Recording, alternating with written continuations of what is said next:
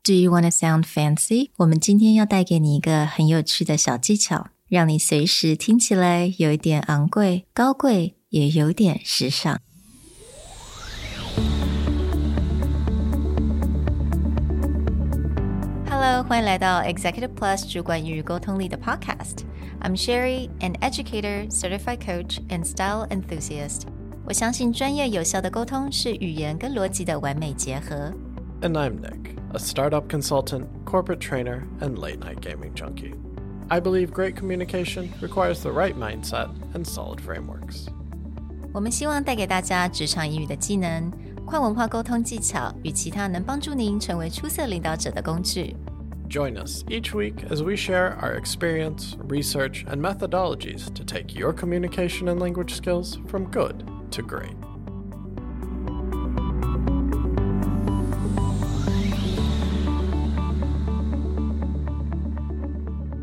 Hey, everybody. Welcome back to the Executive Plus podcast. Today, we're going to talk about French. Not teaching you French, but talking about how French has had such an impact on the English language, especially in the world of luxury. Anyone who has gone through an English textbook will constantly be thrown off when someone says, Oh, that's not how you pronounce this word. And that's because English has stolen a lot of words from different languages, including French, Spanish, among several other languages around the world. So, today we want to give you a few examples of how French gets pulled into luxury. And to do that the best, we've brought in Andrew, who actually speaks French, so that he can tell us how to say things correctly. Bonjour, bonjour. 所以今天当然一定要邀请到 Andrew 来跟我们一起聊一下这个 topic。那我觉得大家如果看过电影，或 like Emily in Paris，有看过任何的个只要跟 fashion 有一点点关系，或者是跟 cuisine 跟美食有一点点关系的话，你都知道法文就会让所有的事情听起来非常的 fancy。So we're gonna start with why that is and a little bit of history behind that. So, the history behind this actually has a lot to do with the fact that the French kings ruled England for a very long time during the Norman conquest. And so when these governments came, well, they didn't really come together, the French took over. But essentially, what happened is your upper class, your royalty within England spoke French, and then your commoners spoke English. Well, this actually meant that any place they needed to intersect, you had vocabulary and words bleed into each other. If you look carefully throughout English, most of our legal terms, because obviously, if there's some kind of law that's being passed, it has to be done in both languages. A lot of French comes into English legal terms. Food would be another big one. Most food terms, because of course, anyone who is preparing the food has to be able to talk about it both from the supplier, from commoners. So, this is why most of your animals, like cow, pig, lamb, etc., when it goes into food terms, because it's prepared and served to the royalty, you end up with the French term. Beef, mutton, swine, etc., are all moving these two worlds coming together. The person who supplies the animal parts into the food that it becomes. Now these words bleed back into English. This is one level. Any intersection you see between the royalty and the commoners is when you see a lot of French terms. But then the other thing that comes out of this, and it's tied to our theme for this month, the language of luxury, is that French is seen to be very high class. So when you get a lot of these French terms, they're supposed to sound very royal. Hmm. And so this is why in fashion, luxury, anything premium, we pull a lot of French terms because it just sounds fancier. But what that means is also that now, even though it sounds fancier, you have a lot of butchered French terms in English that don't come across quite the same as they do. So, before we want to get into that, I'm actually just curious because, Andrew, growing up, you had to learn several languages. Uh-huh. And when you're picking up French coming from, I assume, English and Chinese first, and then picking up French, what was really different in having to take on that very high class sounding language? I actually learned English first, right, when I was 13, and then proceeded to learn German. And German was really, really hard for me And I think part of the reason why it wasn't as fun, no, I, I would say German, learning language anytime is fun, but mm. German is such a harsh sounding. German, even even a word that's supposed to be mild, like oh, understanding. We have understanding between the understanding something, right? German is like verstehen. Is like it's it's harsher. you know, it's it's just harsher. Hmm. And French, I started learning French at the tail end of my school journey hmm. in, in Switzerland. I think I was like 17 years old. So I didn't have a lot of time to learn French, but I picked it up again when I went to work in Paris. 然后我觉得是那个环境，就是你在你在 Paris，like you're in Paris。我出去跑步就是在塞纳河边在那边跑，对不对？很容易扭到脚，因为那个崎岖不平。但是你在学法文的时候，因为法文就是一个 mellow sounding。Even when you say say something in French, like no, I don't want that. It's like no, je veux pas. It's like very passive, kind of 然后 relaxed, right? 啊，对，然后然后人家跟你讲讲说什么，你你说不要，对不对？他说没有没有关系，没有关系，人家哦 no 什么，就很很很软性的一个。然后而且学法文从英文过去，另外一个很大的学过法文的都会都会知道，就是它的一个 advantage 就是有很多字都跟英文嗯其实一样的。或者你去学法文，你其实会发现有很多字英文为什么是那个意思，嗯嗯，其实它的字根对。在法文你会发现，所以刚刚就是那个有提到那个的一点 history 嘛，对，但你刚刚有讲到就是那种 the sound of it，我觉得蛮酷的，就是法文它的 pronunciation 真的是一个很特殊的。I need your help with this one, Andrew, because I don't speak French. So supposedly you don't really pronounce the consonant at the end of the word unless it's followed by a vowel, right? Yeah. Okay. Can you give us some like example for that? 啊，没问题，没问题。像一个一个 example 就是艺术，嗯，英文不就是 art，嗯，那因为是 A R T，所以法文你不会去念那个 T，就变成 art 啊 art，变成 art。 然后法文很很讨厌是你要去都是 case by case 的，像是有一个有一个 fashion 的字，它是 ready to wear，it means ready to wear，然后 ready in French is prêt，然后但是 ready to wear wear something is porter。你如果讲 prêt，因为 prêt 啊 porter 是 ready to wear，、但是 prêt it has a T at the end, right? You don't mm-hmm. pronounce the T. But when you say prêt à porter, because the, the word in the middle is ah, mm. so it becomes prêt à porter. It's very complicated. It's very, very complicated. and so French, that's something that you re- realize quickly as well, is they prioritize the sound of the language above everything else. They would even ah. change grammatical rules to put something like like a D, for example, the, before a word. Mm-hmm. They will literally change a grammatical rule to make it sound better. really? Like, mm. oh, every like in ninety nine point ninety nine percent of the case, Yeah. grammar says that you have to write things this way. But in this one case, like it sounds terrible. So we'll just change like that's an exception. So it really is about Okay. the sound, the Right. tone, just the flow, right? It needs to just come out and sound Right. sophisticated. It's really interesting. 所以这个这种语言，它 they really prioritize the sounds over anything else, right? So when it comes to pronunciation, there's another thing that as an American we stereotype pretty badly. like The ha ha ha. Like that kind of throaty, nasally You sound like Mitchell. tone. You sound like Mitchell in uh Modern Family, in Modern right? Family, yeah. Which anyone hasn't seen, that's a great scene because he goes to France and tries to talk. But it's just like that throaty, nasally sound seems to be very natural. That's part of the flow. Yeah. But it's also what makes producing that accent, I think, for many English speakers, very, it's a hard thing to do. Yeah，没错，真的。所以刚刚 Nick 在讲到那个 Mitchell 在在他去巴黎 Yeah 大家如果有看过后面看都都没关系，就是找 Mitchell in Paris，、然后他他就是因为他进了一间餐厅，然后他点了东西，他不知道这是什么东西，就发现是鸽子，然后还快吓死了。然后鸽子就是一个 example of nasal sound，嗯，因为鸽子英文不是 pigeon，Yeah. 法文其实是完全几乎是一样的拼音嘛。但是它就变成 pigeon Pigeon pigeon，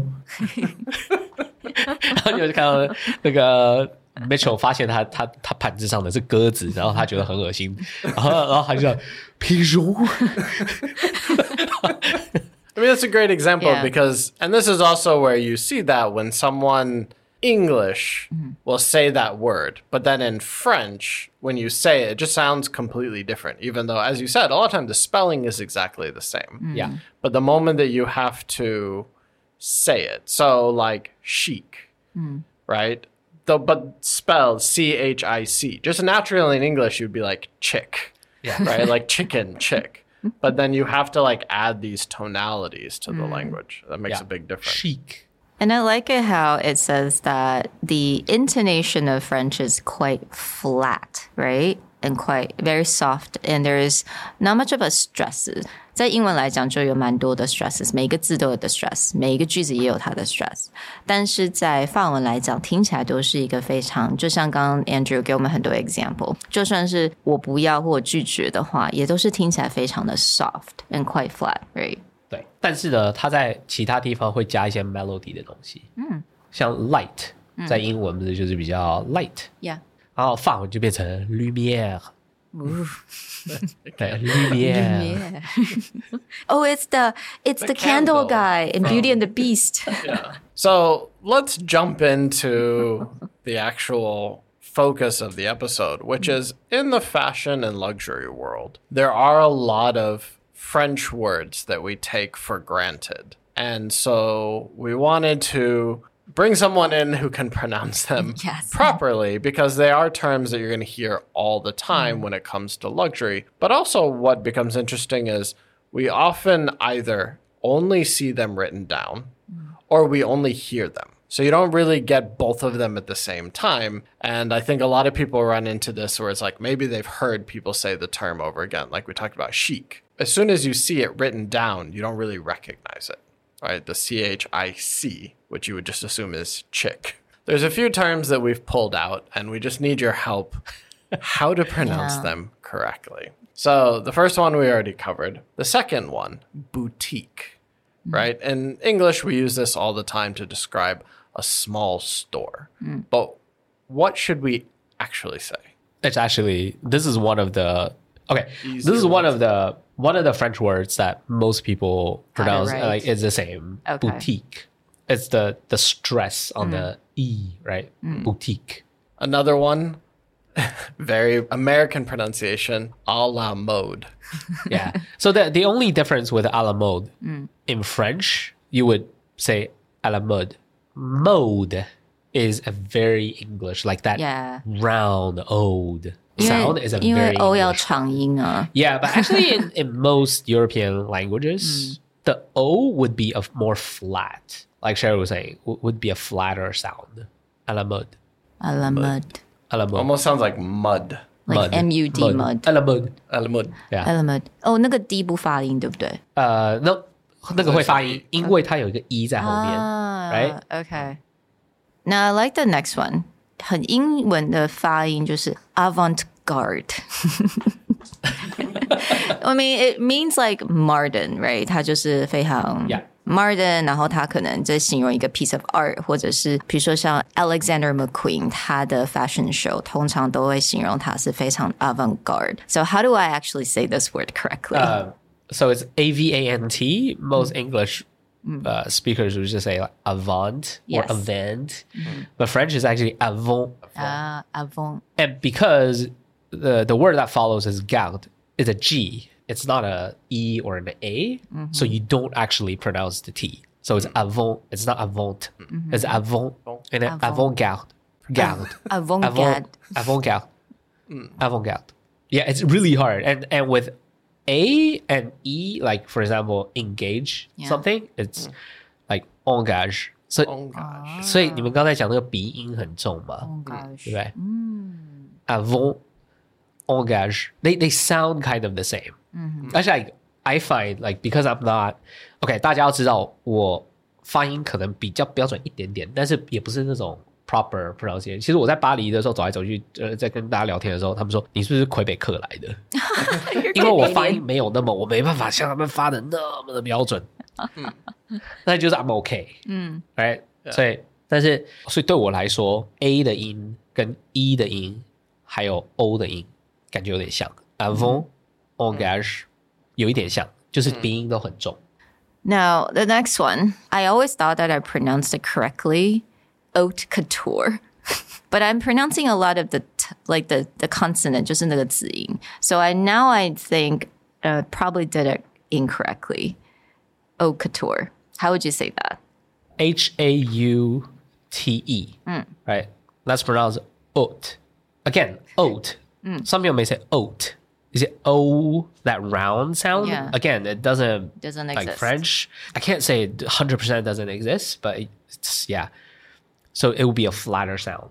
Okay. Oat. So like to speak French, you kind of have to commit to that, right? To make it flat, like Yeah. oat. C O U T U R E is couture. Oh, okay, hold on. Is it haute couture? Couture. Oh gosh. 吁吁有那个吁的音，吁， Couture. 然后 结尾就是一点喉音，对，有一点喉音哎。Yeah. Oh my gosh, it's hard. And when you when you speak in French, it's really really fast. Mm. Sometimes they skip a lot of these sounds, just like in English, just like in Chinese. 好啦，好，接下来呢，我相信每个人的可能你的 vanity table 上面可能都有一罐或几罐的，就是香水了。香水呢，我们大家都知道 perfume。或 fragrance，可是，在香水瓶上呢，一定都会有。OK，I'm、gonna say this in a very English way. Eau de toilette or eau de cologne. That's not bad actually. Really? Oh my Yeah. god.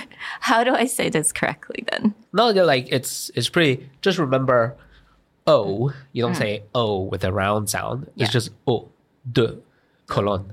Yeah, just make it flat. Eau de cologne. Mm-hmm. And when people uh, you say it really fast, you you notice that the de kind of disappears. Mm. It's just uh 的点到为止的那种 Oh. eau de cologne. And then what about toilet? Toilet. Toilet. Toi. Toilet. O I in English is typically oil, right? Hmm. Oil. So toilet. but actually in French it's actually toi. Toilet.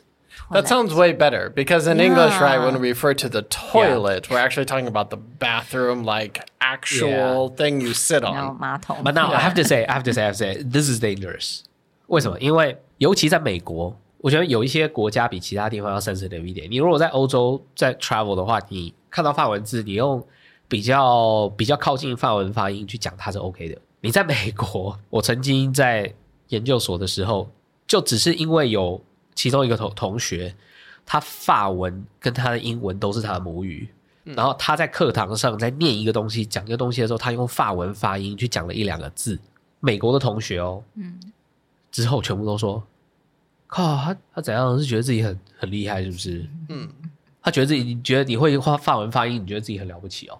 所以有时候用法文发音会被人家认为是很高调.然后再 show off。其实连我在家的时候看到看到东西，我用法文发音，我老婆也会跟我说，我超想，我现在超超想打你。 Yeah, I would say that this is one of those things I wouldn't go around America Yeah. saying toilet. Toilet. I just it sounds better because when they're referring to it, they're referring to toiletries. In English, we actually have the term toiletries when we talk about anything that you use in your bathroom, tissue, toothbrush, etc. Toilet is just the Mm-hmm. thing that you sit on. Yeah. So we use the toiletries, but it also feels a little weird when you see that used because the toilet, right? This has like a different context in a meaning. So just hearing the French puts it into a better perspective when it mm. comes to, okay, why do makeup counters keep referring to these things, right? Uh, someone may seem that's very weird if they just learned English first and then toilet. Be like, why? Why are all these very expensive, fancy things being referred this way? Well, I definitely think that our French education can take a pause there. There's a lot more words, but some of these rules, whether it's the pronunciation we talked about or just how to talk about these common terms. I think Sherry and I just learned a whole lot of proper pronunciation of terms that we may have dropped in other episodes. but we hope that you guys enjoyed this. If there's any other French terms that you come across or have questions about in the language of luxury, let us know and we will grab our resident French speaker to make sure we all have the proper pronunciation. We'll talk to you guys next time. Bye. Bye. Au revoir.